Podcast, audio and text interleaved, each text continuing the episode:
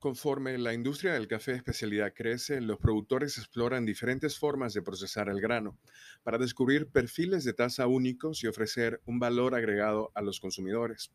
El natural y el lavado son los métodos más comunes de procesamiento del café. Este último consiste en remover la pulpa de la cereza dejando expuestas las semillas. Pero en los últimos años los productores se han planteado el reto de experimentar con diferentes técnicas. Una de ellas es la hidronatural. Este café comienza como natural con una noche de fermentación previa y tres días en el patio de secado, siguiendo del proceso convencional. Por lo general son dos días a sol directo y uno bajo sombra.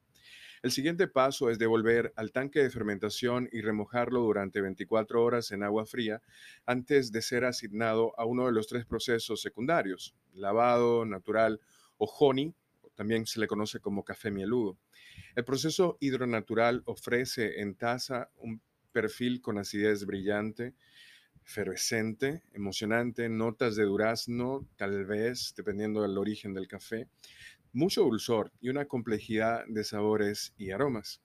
Los procesamientos experimentales son una manera de explorar los sentidos a través del descubrimiento de sabores únicos en el grano del café. Se trata de transformar el grano mediante fermentaciones controladas para mejorar la calidad en la taza, eliminar sabores indeseables en el grano y eficientizar los recursos naturales que existen, como el agua. Para llevar a cabo estas técnicas experimentales, al igual que con cualquier procesamiento, se deben tomar en cuenta muchos factores, los recursos de la finca, el espacio, el tiempo, el clima, los gustos de los compradores, los riesgos que implica, la mano de obra, etc. No hay un procesamiento mejor que otro, todo depende de las necesidades de cada finca. Lo importante es registrar los resultados y analizarlos para crear perfiles particulares consistentes en calidad que permitan dar un valor agregado al café.